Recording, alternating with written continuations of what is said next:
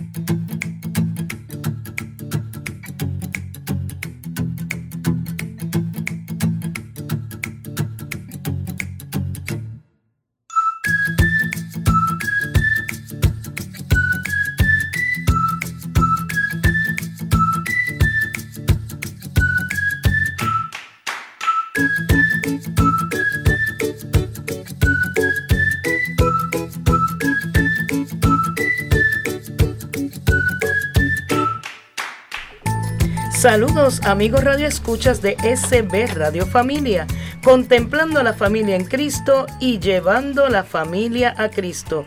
Desde el estudio Nazaret, en la parroquia Santa Bernardita, les saludan José, Giovanna, Ángel y Bernadette en su programa Enseñanzas de Jesús para chicos y grandes. En este programa trataremos temas relacionados a la catequesis, cuentos, adivinanzas, trivias, personajes bíblicos y mucho más. Esperamos que este compartir sea una experiencia de crecimiento y aprendizaje para todos. Nos escuchas a través de sbradiofamilia.org www.sbradiofamilia.org. También puedes escucharnos a través de la aplicación de Google Play bajo SB Radio Familia o puedes buscar nuestros programas en Spotify, iTunes y SoundCloud bajo SB Radio Familia. Y el tema de actualidad que trataremos hoy es cómo rezar bien el rosario. Interesante, porque hay, la gente reza mal el rosario. Bueno, puede pasar, mas también indican y dicen que se aburren. Mm, bueno. Dice que tres angustias radicales del ser humano son perder el sustento, el miedo a la muerte y no encontrar el descanso eterno. Yo creo que esa es la más aterradora. Terrible, sí. Esa es la más aterradora.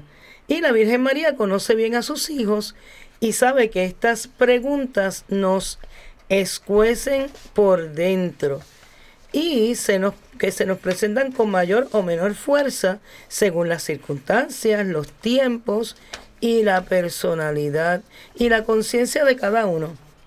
Por ello, hacemos bien en pedirle, Santa María, Madre de Dios, ruega por nosotros pecadores, ahora y en la hora de nuestra muerte.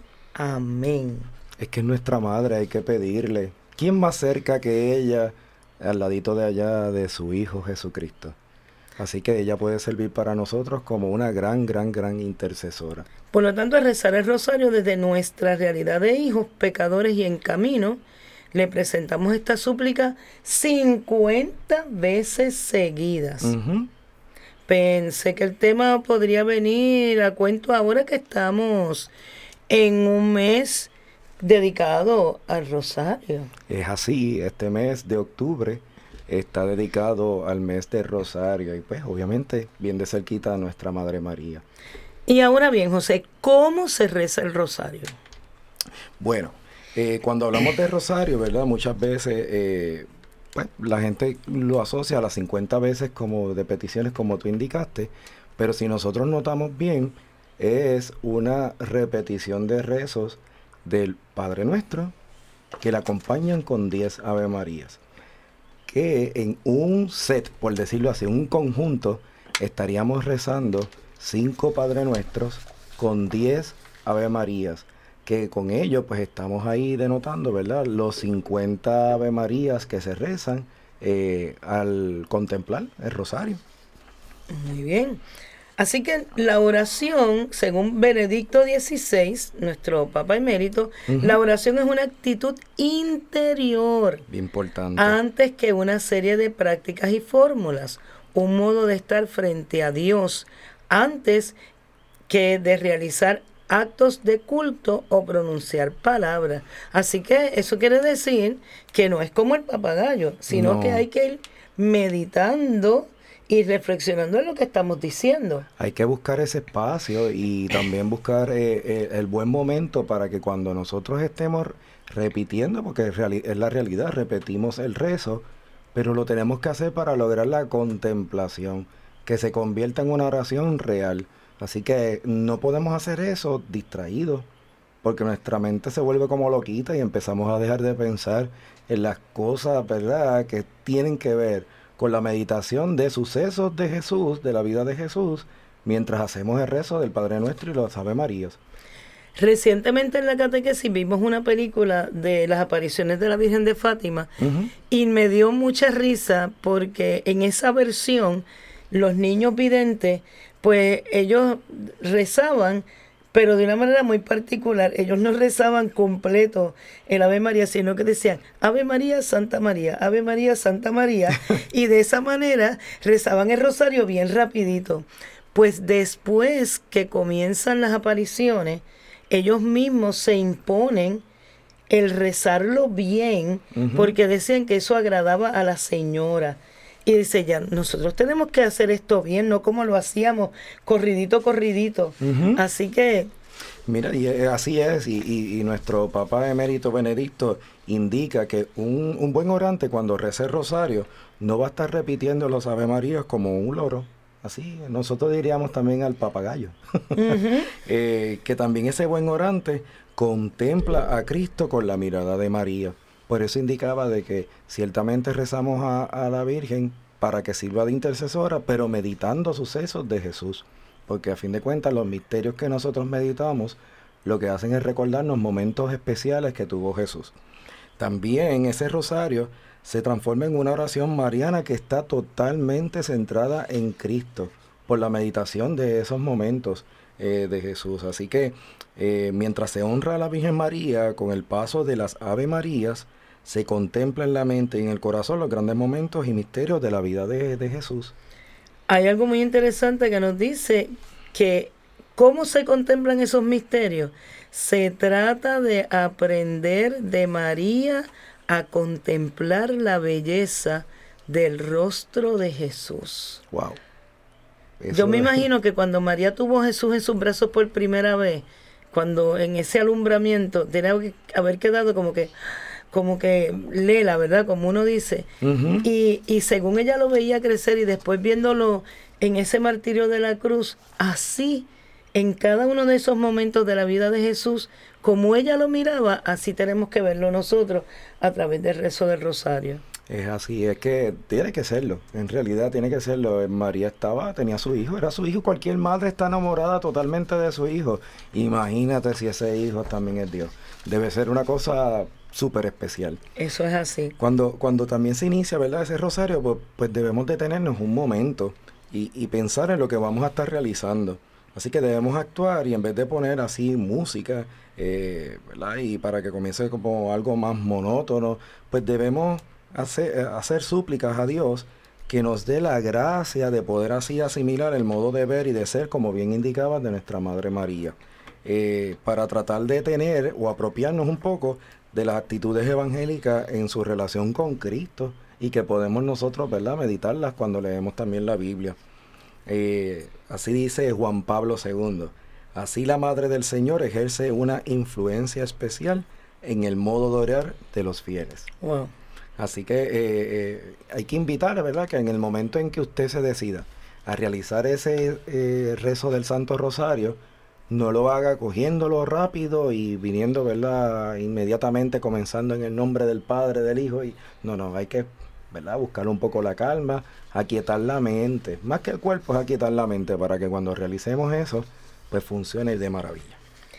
Y si nos metemos en el corazón de la Virgen María y el Espíritu, el Espíritu Santo nos concede la gracia de sentir como ella, conocer como ella, amar a Cristo como ella. El rosario se puede convertir también para nosotros en una plegaria maravillosa. Es que es así. Imagínate, eh, se dice que el Santo Rosario es la, plegaria eh, perfecta, es la oración predilecta y por ahí aparecen también, así como estamos viviendo en la era de los memes, ¿verdad? Y los dibujitos, eh, pues he visto yo en, en internet muchas veces a Jesús dialogando con San Pedro. Más adelante en el fondo, entre un reguero de nubes, se ve una escalera hecha de rosarios. Y San Pedro le pregunta a Jesús, ¿qué, es eso? ¿Qué es eso allá atrás? Y gente subiendo a través de esa escalera de Rosario, donde a los pies de la escalera está nuestra Madre María. Y Jesús le responde como, ay Pedro, tranquilo, no te preocupes, son cosas de mi madre. En esas historias yo recuerdo en un libro del rezo del Rosario, no recuerdo el nombre del joven, pero había una historia de un joven que no tenía una vida muy santa y va al, al juicio, ¿verdad? Y está el diablo y está Dios está Jesús. Y el diablo estaba bien contento porque ese muchacho tenía mucha falta y la balanza se inclinaba para el lado de él. Y en eso pasa la Virgen y tira el rosario en el lado bueno de las cosas buenas y se inclina completamente. Y el diablo estaba furioso y le dice, pero ¿por qué tú le dejas hacer esto? Y dice, mami, explica. Y dice, pues que ese muchacho que ha hecho tantas cosas malas, se acordó alguna vez de rezar el rosario, pues yo lo puse en las cosas buenas que ha hecho. Y, el peso y se inclinó la balanza completamente hacia el lado del bien. Espectacular. el joven se despierta del sueño y corrige su vida. Wow, qué bien, qué bien, eso está maravilloso. ¿Y qué consejos prácticos podemos darle a nuestros radioescuchas para el rezo del rosario? Mira, tenemos aquí algunos bien importantes. Una de ellas es que debemos andar con el rosario en nuestro bolsillo. Eso es bien importante. Todo católico debe de tenerlo. Y nuestro padre y pastor aquí en la comunidad lo repite todo el, tiempo, todo el tiempo. También cuando podamos identificar un tiempo libre, busquemos ese ratito para separarlo y hacerle rezo. Muchas veces tenemos prisa. Pues cuando haya ese rato libre, pues ¿por qué no sacar el momento para poder hacerlo? Y tener allá ese contacto con nuestro Dios. Eh, de vez en cuando no contemplo, pero si estoy haciendo alguna que hacer de la casa o estoy haciendo algún deporte como trotando, no sé, haciendo ejercicio, pues en vez de escuchar música, puedo ir también poco a poco ir haciendo el rosario o alguna oración, eh, que también lo podemos, ¿verdad? Intercalar. Eh, de igual manera, ambientarnos es bien importante. Con ello quiero decir que si yo puedo localizar en mi hogar un espacio donde pueda haber imágenes o pueda haber una musiquita de fondo, quizás, ¿verdad? Bien suave, eso me ayuda a mí a poder hacer, eh, a caer en tiempo, por decir así, que la mente esté más tranquila. Eh, si yo sé que también hay algo que me distrae, pues vamos a tratar de evitarlo. Muy bien. Eso, ¿verdad? Yo entiendo que si el televisor está prendido y yo no puede estar prendido porque entonces si mis ojos se van a ir para allá y mi atención para él, pues lo apagamos, ¿verdad? Para tener ello. De igual forma, mencioné la música, pero si esa música lo que va a causar es distracción en mí, pues mejor yo voy a, apagarla y no utilizarla. Eh, debemos también orar de vez en cuando de rodillas o haciendo pequeñas peregrinaciones. Cerca de nosotros, acá está la Gruta de Lourdes, por dar un ejemplo, donde vemos estaciones del Via Crucis y también podemos ir haciendo ahí el, el rezo del rosario. Así que eso es bien, bien importante. Eh, cuando nosotros estemos haciendo la meditación en los misterios, tenemos que tratar de conectarnos con ese mensaje de Él y de igual manera pedir una intención. Esto nos va a ayudar per se. Y cuando haya sequía espiritual, aunque no me guste, lo hago. Aunque no me sienta cómodo, lo realizo, porque a fin de cuentas el Señor sabe sacar las cosas buenas de esos momentos. Y quedarse dormido rezando el rosario es lo mejor.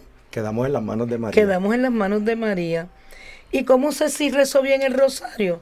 Pues si en el trasfondo de, en el trasfondo de las 50 de María contemplas a Cristo con la mirada de María. Amén. Esa es la forma de saber que lo estás haciendo bien. Hermoso. Tenemos una adivinanza. Yaneli apunta. Mi hermana no es como yo, ni yo tampoco soy como ella. Pero Jesús a las dos nos dio una lección bella. ¿Cómo nos llamamos? Mi hermana no es como yo, ni yo tampoco soy como ella, pero Jesús a las dos nos dio una lección bella. ¿Cómo nos llamamos? Pues la respuesta la ofreceremos en el segmento más adelante en Enseñanzas de Jesús para chicos y grandes. Ya volvemos.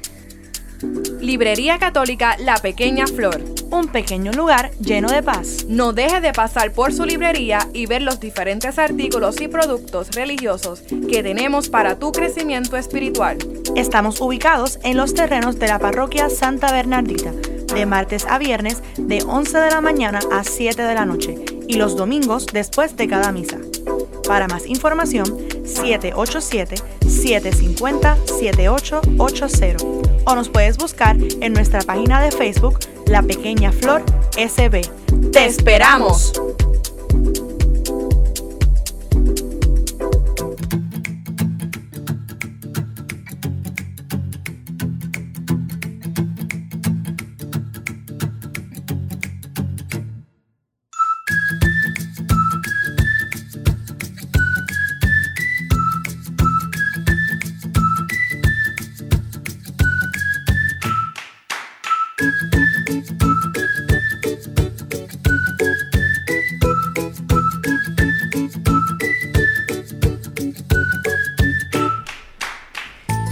Programa Enseñanzas de Jesús para chicos y grandes tenemos nuestro personaje del día y es Nuestra Señora del Rosario.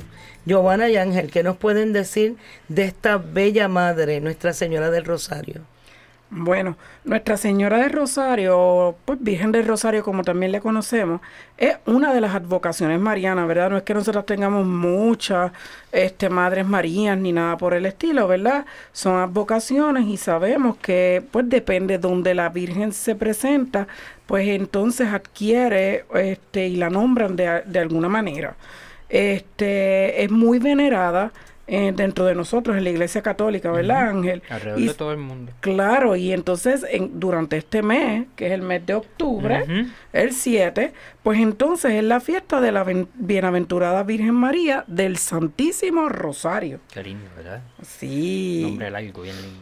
Y cuentan que para el 1208 se le apareció a alguien, A Ángel, ¿a quién? a Santo Domingo de Guzmán. A Santo Domingo de Guzmán. ¿Y qué fue lo que pasó ahí? Se le aparece con el rosario en las manos y se lo enseña a rezar. Le dije y le dice después que lo predique entre los hombres. Exacto, porque había, habían como que ahí, este, ¿verdad? Lo que, lo que se dice es que Santo Domingo de Guzmán estaba como un poco frustrado, porque él estaba tratando de convertir almas para Cristo, pero no estaba llegando a la gente. Y él le hablaba mucho a la madre y decía como que, pero ¿y cómo yo voy a hacer? ¿Qué es lo que se supone? Como que yo estoy fallando, ¿cómo es que yo puedo hacer? Y, dicen que, a- que hasta a veces algunos de los que él llegaba, decían como que ya no más, ya me rajé y se volvían de nuevo a su vida antigua. Y ahí es como dice Ángel, que entonces la madre viene y le entrega el rosario y le enseña a cómo rezarlo. Entonces, este, le dijo que lo predicara entre los hombres eh, y, que, y el santo se lo enseñó a los soldados liderados por su amigo quién? Simón IV de Montfort, antes de la batalla de Muret, cuya victoria se atribuyó entonces a quién? A la Virgen de Rosario. Por ello Montfort eh, eh, eligió la primera capilla y dedicó y la dedicó a esta vocación de la, de la, de la Virgen del Rosario. Y en el, en el siglo XV su devoción había decaído, por lo que nuevamente la imagen se apareció, pero esta vez a quién? El beato Alano de la Rupe. Exacto, y entonces ella le pide a este beato Alano que por favor reviva de nuevo este, el rezo del rosario y le recordó las promesas que hacía siglos atrás le había hecho a Santo Domingo.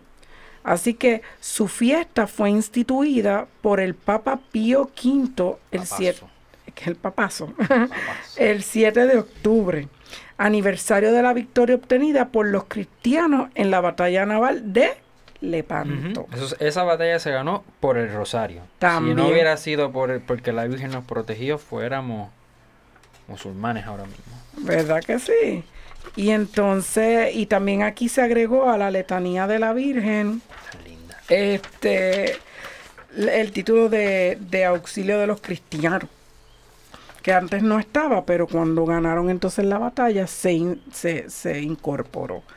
La celebración de este día es una invitación para todos a meditar los misterios de Cristo en compañía de la Virgen María, que estuvo asociada de un modo especialísimo a la encarnación, la pasión y la gloria de la resurrección del Hijo de Dios. Su sucesor, Gregorio XIII, cambió el nombre de su festividad al de Nuestra Señora del Rosario. Por eso del Santísimo Rosario, como que era mucho. pero lo puso. ¿Qué, qué, qué, qué pasó, Ángel? Hay que, este, León 13, ya ha pasado bastante tiempo.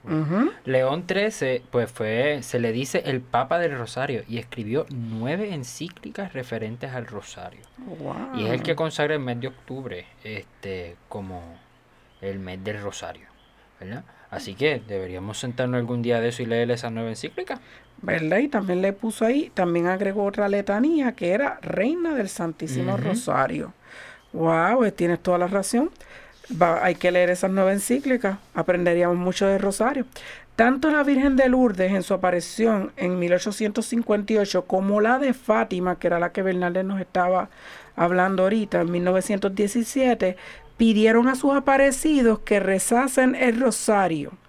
Gran parte de los papas del siglo XX fueron muy devotos de esta advocación. Y Juan Pablo II que este, manifestó en el 1978 que el rosario era su oración preferida. El Papa Juan Pablo II, que ese es otro también. Papazo. ¿Y cuáles son las promesas, Ángel? Bueno, las promesas son, la primera es, todos los que lleven piadosamente el rosario, los llevaré hasta mi hijo. Eso es como la, la historia que contamos en la última sección, ¿verdad? Esas son las promesas de la Virgen de Fátima. Sí. Entonces, que la esto fue la segunda. que, la que apareció en 1917. Ujú. La segunda. Todos los que lleven piadosamente el rosario los ayudaré en sus empresas. Oh. Una ¿Y la ¿eh? tercera? Todos los que lleven piadosamente el rosario aprenderán a amar la palabra y la palabra con mayúscula los hará libres. Ya no serán esclavos. Uf, ¿y quién será esa palabra? Porque dijiste palabra con, Con mayúscula. mayúscula. Es decir, que no es una palabra normal. Es Cualquier decir, palabrita. que aprenderán a amar a quién es la palabra. Jesús. Jesús. Amén. Aprenderán a amar a Jesús. Es decir, que a través del rosario, como vamos meditando, ¿verdad? Un- una de las etapas de la vida de Jesús, pues nosotros vamos a aprender a amarlo y podemos entonces este, dejar que Jesús nos vaya liberando. Y la cuarta, Ángel. Todos los que lleven piadosamente el rosario amarán a mi hijo más y más. Muy bien, ya saben, mientras más nosotros recemos el rosario, más podemos entonces amar a Jesús. Miren, al principio, rezar el rosario, yo sé que, sobre todo para los más chicos, este puede ser un poco eh, difícil, como que la atención, porque son 50. Se cansan un eh, sí, poquito y- y a lo mejor, pero miren, poco a poco háganlo. Nosotros en nuestra casa lo hacemos desde chiquito y, y, y- y nosotros, pues las nenas no, no tanto, eh, ellas lo rezan, y, eh, pero no es, no son, pero José Giovanni, que tiene 10 años, a él le gusta y él lo hace. Y él, cuando él, él ahora mismo es cofrade aquí en la capilla de oración perpetua en Santa Bernardita, y él, él entra a la capilla, está a su hora, y los primeros minutos es rezando el rosario. Así que es bien importante enseñarle también desde pequeño. El quinto, Ok, el quinto. Todos los que lleven piadosamente el rosario tendrán un conocimiento más profundo de mi hijo en sus vidas diarias. wow, y esto es bien importante, porque tenemos que dejar a- entrar a Jesús en nuestras vidas y tenemos que dejarlo obrar en nuestras vidas. El sexto, Todos los que lleven piadosamente el rosario tendrán un deseo profundo de vestir con decencia para no perder la virtud de la modestia. Eso hasta Oh. rimó. ajá, eh, Y en este vamos a tener que tiempo ense- es bien necesario porque Pero- a veces Eso lo vamos a enseñar Pero vamos a tener que enseñar, este, sacar rosarios y enseñar rosarios en, en dos o tres sitios, ¿verdad? Porque eso de vestir con modestia. Bueno, pero Está la gente, complicado, pe- pero pero la se gente puede a lo aprender. mejor si empieza a rezarlo poquito a poco va a poder comprender, ¿verdad? Porque el Espíritu Santo se encargará de iluminar los corazones. Claro, porque es que tenemos que ver que Madi- María se convertiría en nuestro modelo. Y nosotros queremos imitar nuestro modelo. Y ella obviamente vestía súper bien, no estaba por ahí pues, un poquito destapadas. Y las siete. Todos los que lleven piadosamente el rosario crecerán en la virtud de la castidad. Uf. Y acuérdense que crecerán en la virtud de la castidad, depende el estado en el que estén. Porque estamos llamados a la castidad todos, ¿verdad, José? Pero en estados distintos, ¿cómo es eso? Así es, el- si buscamos en el catecismo de la iglesia, vamos a poder ver que la castidad es vivida de tres formas distintas, según el estado, como tú bien estabas diciendo. Podemos hablar de castidad para que es el soltero, la castidad se vive también dentro del matrimonio y hay castidad también para vivir para aquellos que son viudos. Así que en cualquiera de las tres estados civiles, ¿verdad? Que podamos eh, nosotros estar, Dios nos llama a vivir en esa castidad. Muy bien. ¿Y la ocho, Ángel? La 8. Todos los que lleven piadosamente el rosario tendrán una conciencia más profunda de sus pecados y tratarán sinceramente de enmendar sus vidas. Wow, esto es grande. Porque nos está diciendo que nosotros, mientras más rezamos el rosario, nos vamos a volver más conscientes de lo que del mal que estamos haciendo o del bien que estamos dejando de hacer.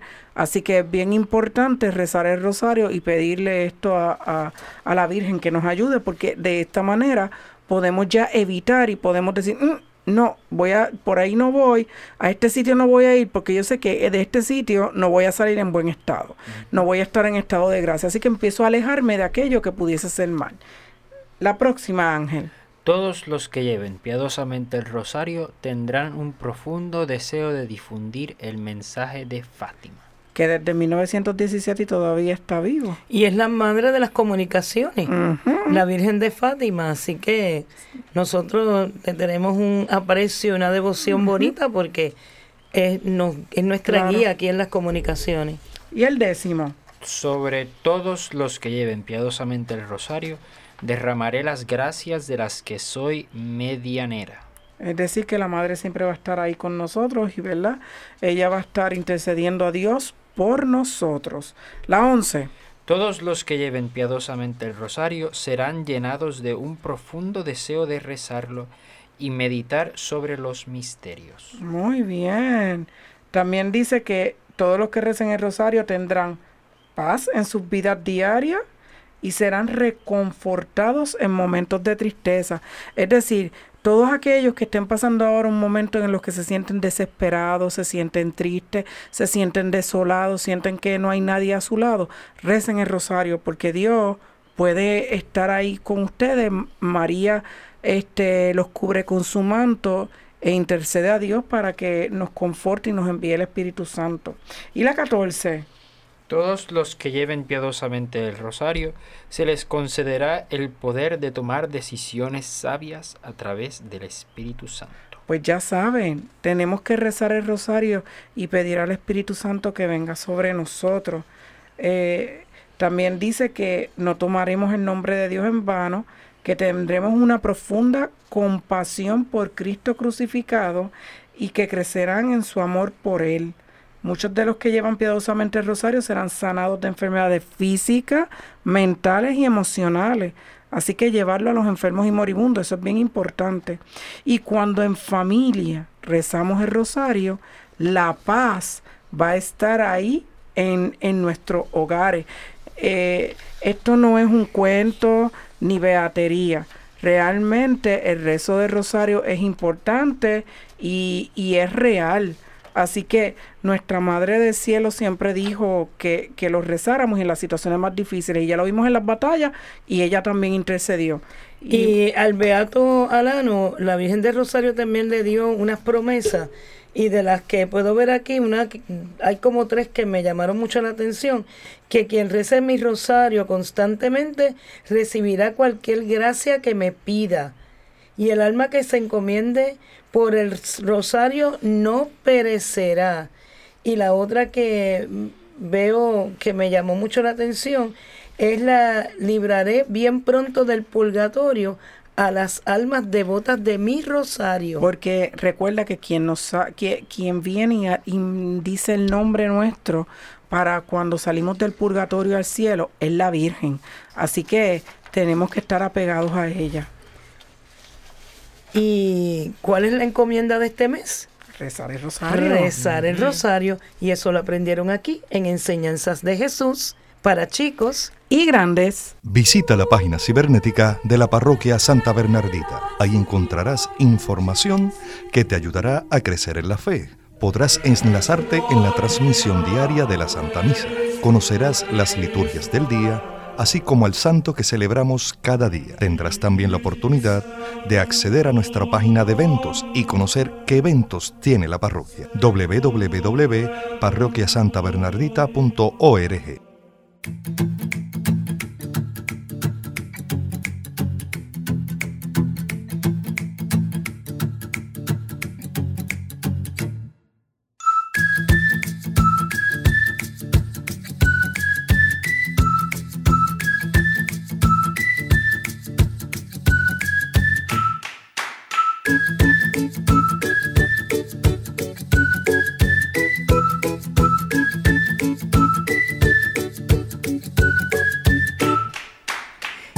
su programa Enseñanzas de Jesús para chicos y grandes tenemos nuestro tema de catequesis y seguimos con el tema de el rosario, pero ahora vamos a hablar de la historia y el origen de esta devoción.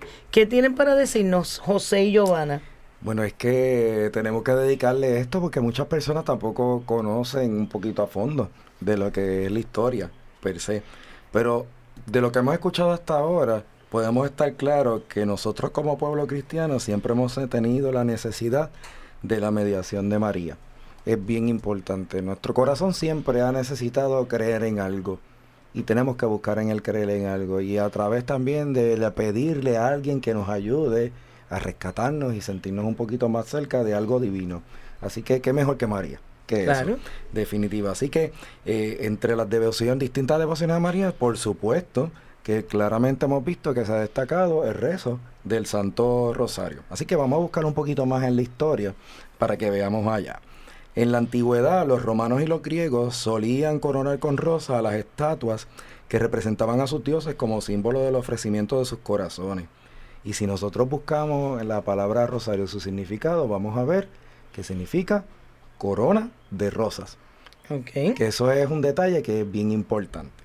Así que siguiendo esa tradición, las mujeres cristianas que eran llevadas al martirio por los romanos marchaban por el Coliseo vestidas con sus ropas más vistosas y con sus cabezas adornadas con, Rosas. Con corona de rosas. con coronas de rosas, muy bien, como símbolo de alegría y de la entrega de sus corazones al ir al encuentro de Dios, aún sabiendo que las iban a A matar A porque se le iba a comer los leones, se iban para el, para el Coliseo romano eso a ser devoradas por fieras. hu- humanamente eso es horrible, pero la realidad es que Dios a través del Espíritu Santo le daba a esas personas esa ¿verdad? fortaleza. Las capacita. Eso es una gracia, Eh, ya aprendimos. Es un don, exactamente, es un don. Eh, mientras que después que ocurría todo ese desastre triste, ¿verdad? Con ellos, ya en la noche los cristianos entonces recogían sus coronas y por cada rosa recitaban una oración o un salmo por el eterno descanso de las almas de mártires como tal. Wow.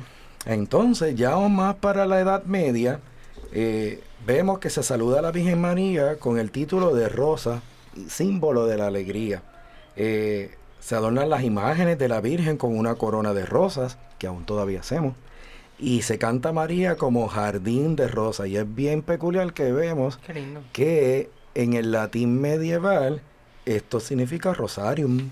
Mm, interesante. ¿Vieron? Así se Vamos llegando, vamos llegando. Y así entonces se explica la etimología del nombre que ha llegado hasta nuestros días. Eh, así que están viendo un poco allá de dónde surge todo esta, ¿verdad? El, el concepto, el nombre que se le da. Y, y también un poquito, porque fíjate que estaban rezando mientras recogían rosas. Así que estaban haciendo más o menos lo que nosotros realizamos cuando engranamos, ¿verdad? El- el rosario. Este, ya ustedes hablaron un poco de Santo Domingo de Guzmán en el segmento anterior, que fue ese hombre que en su época más contribuyó a la formación del rosario y obviamente a la propagación del mismo, obviamente de la mano de, de María. Así- Pero uh, un, un detallito, antes se rezaban los 150 salmos Que se tenían que saber de memoria. y se los tenían que saber de memoria. Sí. Y los que no se lo sabían de memoria, entonces hacían 150 Ave María. wow. Ahora son 50 y la gente como que todavía Se le pone pero. Imagínate 150 salmos de memoria. o 150 Ave María. ¡Wow! Hay que- son tres bueno, rosarios. Si nosotros pensamos un poquito en la, ¿verdad? la, popular, la piedad popular eh, de hoy día, cuando se hacen los novenarios De difuntos. de difuntos, el último día se rezan, se rezan 150. todos. Bueno, ya Ahora ahora, son no- 200. Ahora son 200. 200, 200. Eh, Pero en un principio así era que se rezaban, se rezaban los dos. lo- bueno, en ese Sí, momento eran 150. ¿verdad? Sí, en aquel entonces. Porque que vamos a, vamos a lugares. ¿verdad? trayendo la historia un poco, vamos a ver entonces de dónde salen esos 50 que hemos añadido. Como Muy tal. bien. A finales ya del siglo XV, pues este grupo de dominicos empiezan a darle a Rosario una estructura ya más similar a la que hoy nosotros conocemos, donde se rezan los, ¿verdad? Se rezan 5 o eh, 20 misterios, eh, que en aquel entonces pues Eran 15. eran 15, todavía no estaban los otros eh, añadidos, cada uno compuesto por estas 10 Ave María. Y la estructura, ¿verdad? Se estructura la contemplación de los misterios, que se dividen en aquel entonces, que fueron los primeros tres grupos, de los gozosos, los dolorosos y los eh, Gloriosos. repasando así en el ciclo semanal los hechos centrales de la vida de Jesús y de María, como en un compendio así del año litúrgico y de todo el Evangelio. Por último, después de eso, se fija el rezo de las letanías, cuyo origen eh, en la iglesia es pues muy, muy antiguo. Ya eh, la devoción al rosario adquirió un notable impulso en los tiempos de León XIII, cuando le añade las letanías luteranas a la invocación de Reina del Santísimo Que Rosario. fue lo que dijimos ahorita, Que Ángel y yo. Es así. Y pues más en la actualidad, ese santo varón, ¿verdad? Juan Pablo II incluyó en el rezo del rosario los misterios de luz o como comúnmente los luminosos, que incluye varias escenas de la vida de Jesús que faltaban todavía por considerar, como lo son el bautismo, las bodas de Caná, el anuncio del reino, transfiguración y definitivamente la institución de la Eucaristía.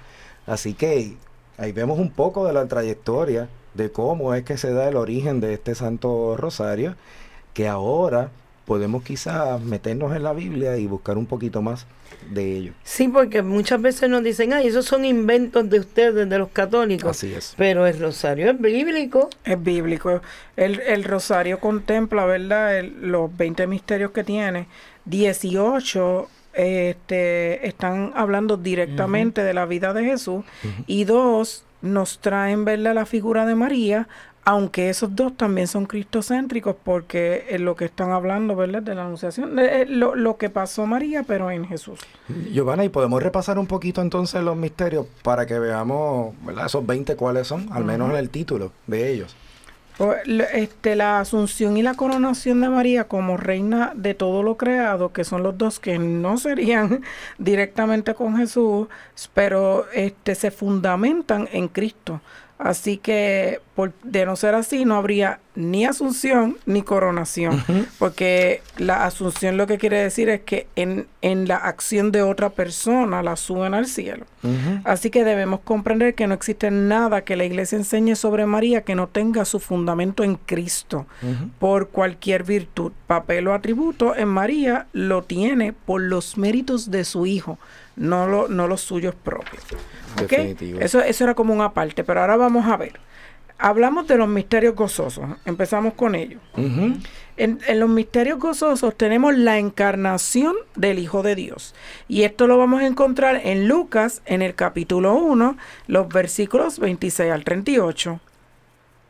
La visitación de Nuestra Señora a Santa Isabel también está en Lucas, porque Lucas es, eh, este, es un evangelista mariano. El nacimiento del Hijo de Dios, la presentación del Señor Jesús en el templo y la, y la pérdida del niño Jesús y su hallazgo en el templo, todos los encontramos en Lucas. En los primeros dos, ¿verdad? Eh, capítulos de. Lucas lo podemos ver. Y los dolorosos, Giovanna. Los dolorosos, que es la oración de nuestro Señor en el huerto de Getsemaní, la flagelación del Señor, la coronación de espina, el camino del Monte Calvario cargando la cruz, eh, lo encontramos en Marcos 14 y 15, Ujú. mientras que la crucifixión y muerte, pues lo, lo, lo- lo dicen más de uno, porque to- casi todos los evangelistas hablan, eh, pero uno de los que es más completos es Juan. Exacto. Los luminosos, que son los que son de nueva adquisición, ¿verdad? Eh, el bautismo en el Jordán, la autorrevelación en las bodas de Caná, el anuncio del reino de Dios, invitando a la conversión, la transfiguración y la institución de la Eucaristía en la última cena. Y esa la encontramos pues ya en, en varios, están en Marcos, si vemos en Marcos 1, Marcos 9 o en Juan, en Lucas, varios de ellos hablan de eso. Y entonces los gloriosos como la resurrección del Señor, la ascensión del Señor, la venida del Espíritu Santo, la asunción de Nuestra Señora a los cielos y la coronación de la Santísima Virgen, pues entonces también lo encontramos en varios libros de la Biblia. Podemos verlo en el Evangelio de Mateo, en el Evangelio de Marcos, en Hechos de los Apóstoles que nos hablan de la venida del Espíritu Santo, ¿verdad? Ese gran día de Pentecostés. También tenemos este, la asunción de Nuestra Señora a los cielos, pues lo vemos en el, en el Cantar de los Cantares, lo vemos en Salmos, lo vemos en Apocalipsis. Y la coronación de la, de la Santísima Virgen lo vemos en Lucas, en Jeremías, que era un profeta en el Antiguo Testamento y ya había hablado de esto, y también lo vemos en el Apocalipsis. Pues definitivamente el fundamento principal para el rezo del rosario es la Biblia. Así que ya sabiendo esto, entonces nosotros vamos a, poder que cada vez que hagamos en un, ¿verdad? recemos en misterio, pues podemos sacar la Biblia y empezar a, leerlos, ¿ok? Así que eh, vemos, por ejemplo, que en el Padre Nuestro, es totalmente bíblico. Busca Mateo 6, del 9 al 15, y vas a ver y vas a encontrar ahí, porque le preguntaron a Jesús y Jesús dice, cuando vayan a orar al Padre, oren así. Así, y lo dice tal como lo rezamos. Dictadito, Muy bien. Y entonces el Ave María lo pudiéramos dividir en dos partes, ¿verdad? Y esa primera parte, sin duda ninguna, también es completamente bíblico. Es así.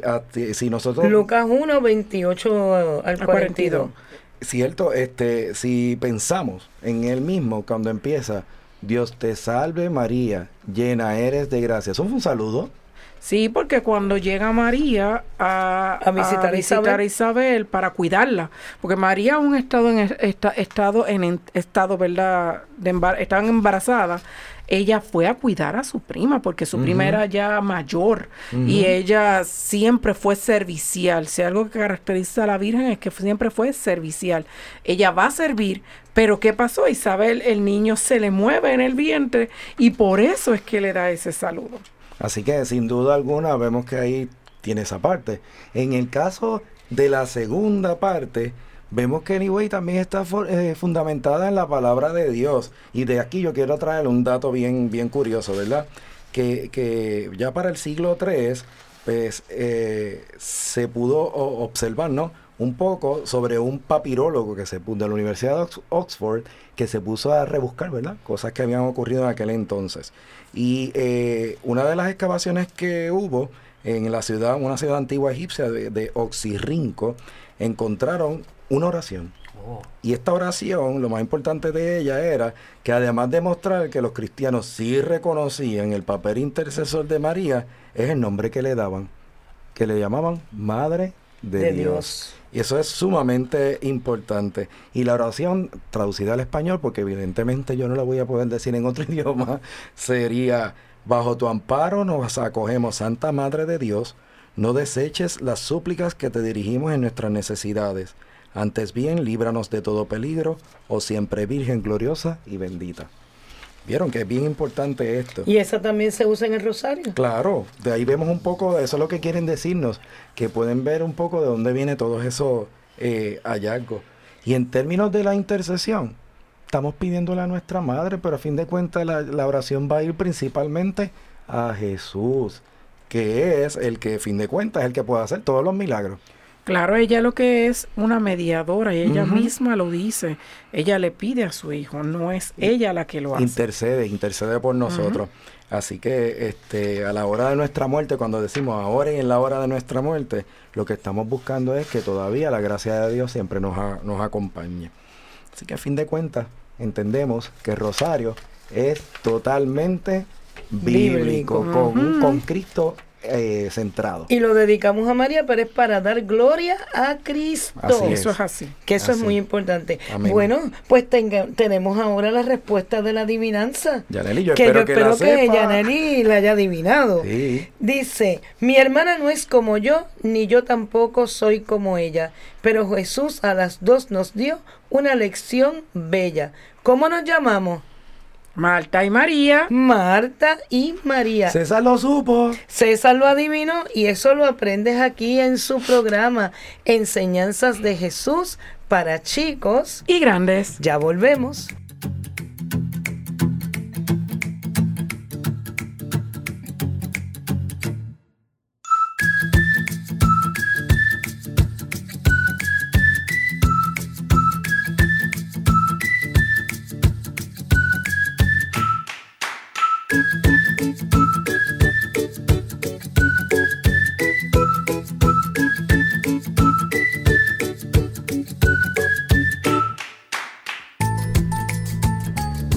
Y si deseas ser un amigo de SB Radio Familia y te nace ayudar en continuar con esta gran misión, con tu donativo podremos seguir ofreciendo programación sana, amena y de calidad para toda la familia. ¿Cómo puedes hacerlo? Pues mira, hay dos formas que puedes donar. Puedes hacerlo a través de la ATH móvil al 787-363-8202. Incluye en el mensaje de envío SB Radio Familia, su nombre y su dirección postal. O si tienes el tiempito y te puedes dar la vuelta por aquí, por la parroquia Santa Bernaldita, visitas la librería La Pequeña Flor, donde César gustosamente te atiende y puedes hacer ahí los donativos en efectivo o cheques a nombre de la parroquia Santa Bernaldita. Que Dios te lo devuelva en bendiciones estos donativos que haces. Y en el cuento reflexivo, pues hoy tenemos como que un especial. Un 2 por 1 Un 2 uh. por 1 porque tenemos dos cuentos. Y el primero se titula El Rosario Violeta. Tenía que ser de Rosario, ¿no? Y Violeta, que es mi color favorito. Así que vamos a ver, Ángel. Ok, dice así. Una noche la vida de Ana se dio vuelta. Una noche, como tantas y como ninguna otra, la muerte la miró a la cara. Como quien apaga una lámpara, la vida de su esposo se había apagado por un instante. Un accidente cerebrovascular, habían dicho los médicos, y de la nada y de repente, su esposo se encontraba en coma y con pocas, muy pocas esperanzas. Ana nunca estuvo sola. Tenía muchos ángeles a su alrededor, de los que viven en el cielo y de los que Dios deja en la tierra para hacernos la vida mejor y más bella. Un ejército de ángeles celestiales y terrenos acompañó las vigilias de Ana y esperaban junto a ella un milagro. No era fácil para Ana pensar que sus pequeños hijos se quedaran sin padre, que ella se quedaría sin su compañero de ruta. Aún menos fácil era tratar de entender de qué se trataba aquella pesadilla. ¿Cómo la vida puede ser tan frágil? ¿Cómo la muerte podía estar agazapada ahí bien al ladito de nosotros y no darnos cuenta? Pasaban los días y todo se complicaba. El diagnóstico era certero, pero el cómo proceder ofrecía muchas dudas. Y allí estaba Ana, resistiendo como podía, y allí estaban sus ángeles guardianes, rezando, obligándola a comer, entreteniendo a sus hijos, sufriendo con ella y compartiendo ese revés que la vida le había prestado. Ana era una persona de fe y había puesto en, sus, en manos de Dios la vida de su esposo. ¿Quién sino para disponer de ella? Ana no lloraba, no podía darse ese lujo. Había que estar fuerte para demostrarle a la muerte que no le sería tan fácil arrebatarle a su esposo. Había que contener a sus pequeños y velar para que sus padres grandes ya no sucumbieran ante su dolor. Una tarde su hermana le entregó un rosario, el más bello que Ana hubiese visto jamás. Lo habían traído especialmente de un santuario y era de color violeta, el color de la sanación le dijeron. Sus cuentas eran pequeñas, con cierto brillo. Era por cierto, por cierto, un rosario muy bello y especial. Ana lo tomó y junto con su hermana lo colocaron con infinito amor en la cama de terapia intensiva donde su esposo dormía ese sueño tan extraño. Todo mejorará, verás, le dijo su hermana, y Ana confió. A partir de esa tarde, la fiebre de su esposo bajó. Todos sus signos se estabilizaron y pudo ser operado con éxito. Cada día, con Ana, sus ángeles y el rosario como testigo, Mario mejoraba un poquito más. Y llegó el día en que milagrosamente fue dado de alta. Era imposible no pensar que más allá de la voluntad divina, la pericia de los médicos, el infinito amor de sus amigos y familias, el rosario, el rosario no había tenido mucho que ver en la recuperación de Mario. Cuando regresaron a su casa, Ana colgó el amado rosario de su cama, pero se prometió a sí misma que compartiría su milagro con otros. Y así fue que cada vez que Ana se enteraba que alguien estaba muy enfermo, enviaba su amado rosario. Jamás pensó en desprenderse de él, pero sabía, o mejor dicho, sentía que tenía que compartirlo. Y así fue que el rosario de color violeta pasó por muchas manos, por muchas camas de terapia, por muchos dolores y por muchas esperanzas también, siempre con el mismo milagroso resultado. La última vez que Ana prestó su rosario había sido para un joven con una enfermedad larga, por lo que había pasado más de un año sin que Ana supiera de su tesoro color violeta. Sin embargo, llegó un día en que un pequeño estaba al borde de la muerte y Ana pidió prestado su rosario para poder alcanzarles el milagro al niño y a sus padres.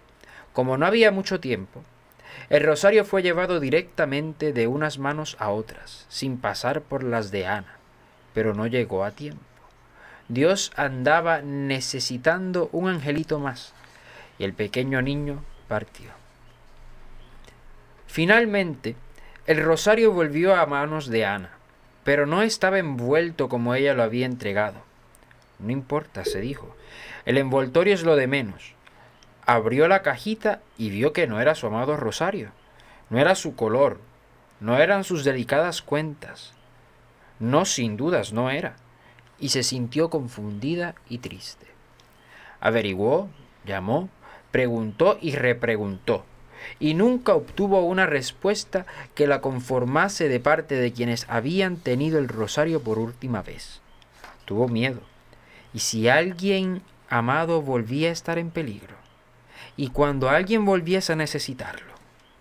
Ya no tenía su tesoro de color violeta. Se enojó, se entristeció, se arrepintió y se volvió a arrepentir de sus pensamientos. Y en el medio de esa confusión de sentimientos, entendió que se trataba de qué se trataba ese tesoro que por tantas manos había pasado. No era el rosario en sí, o no era lo más importante de menos, al menos. Había algo mucho más poderoso que el color de la sanación, y era el amor y la fe con que se entregaba a cada persona que sufría. Era el decir, comparto tu miedo, tu tristeza, sé de qué se trata. Era creer y confiar, era compartir algo valioso con todos, incluso con quienes no conocía. Era una cuestión de amor, de fe, de entregar algo nada más que por amor y deseándole al otro el más bello de los milagros. El rosario de color violeta jamás volvió a manos de Ana, y si bien extrañó su bendita presencia, prefirió pensar que Dios había decidido que otras manos lo conservasen. Y no se sintió mal por ello, por el contrario. Comprendió que la fe y el amor no caben ni en el más hermoso de los rosarios, ni en ningún otro lado que no sea en el corazón, ese que se entrega con lo que damos a los demás, ese que sin dudas también obra milagros. Hermosa historia, ¿verdad? Wow. Está hermosa. Yo creo que ella entendió muy bien el mensaje porque los rosarios no son amuletos.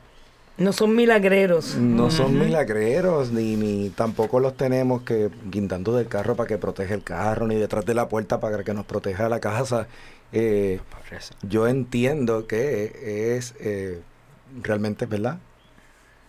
El hecho, la acción, ese Y es un objeto de devoción, pero no es el que, no, no hace el milagro, simplemente nos guía en la petición, nos guía en la oración. Se convierte en el medio. Mm, Eso es así. Es un medio, así que eh, fue, fue hermoso. Y yo, cuando oí el cuento de que abrieron la cajita y era de otro color, yo lo que pensé era que el rosario había ido recogiendo tanta enfermedad y tanto dolor que había perdido su belleza física de color y de brillo porque había logrado, como hizo Jesús, ¿verdad? En la cruz, recoger tantas cosas, tanto dolor y, y por eso había dejado de ser él para ser de los demás.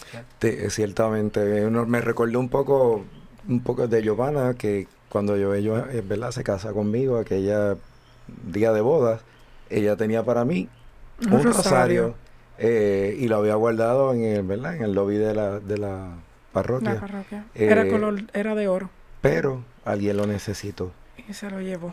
y nunca Pues, más lo vi. Así que yo dije, bueno, pues que lo ore por todos nosotros. Bueno, y el cuento, el segundo cuento se llama El Niño Dios. El niño Dios. Y dice así.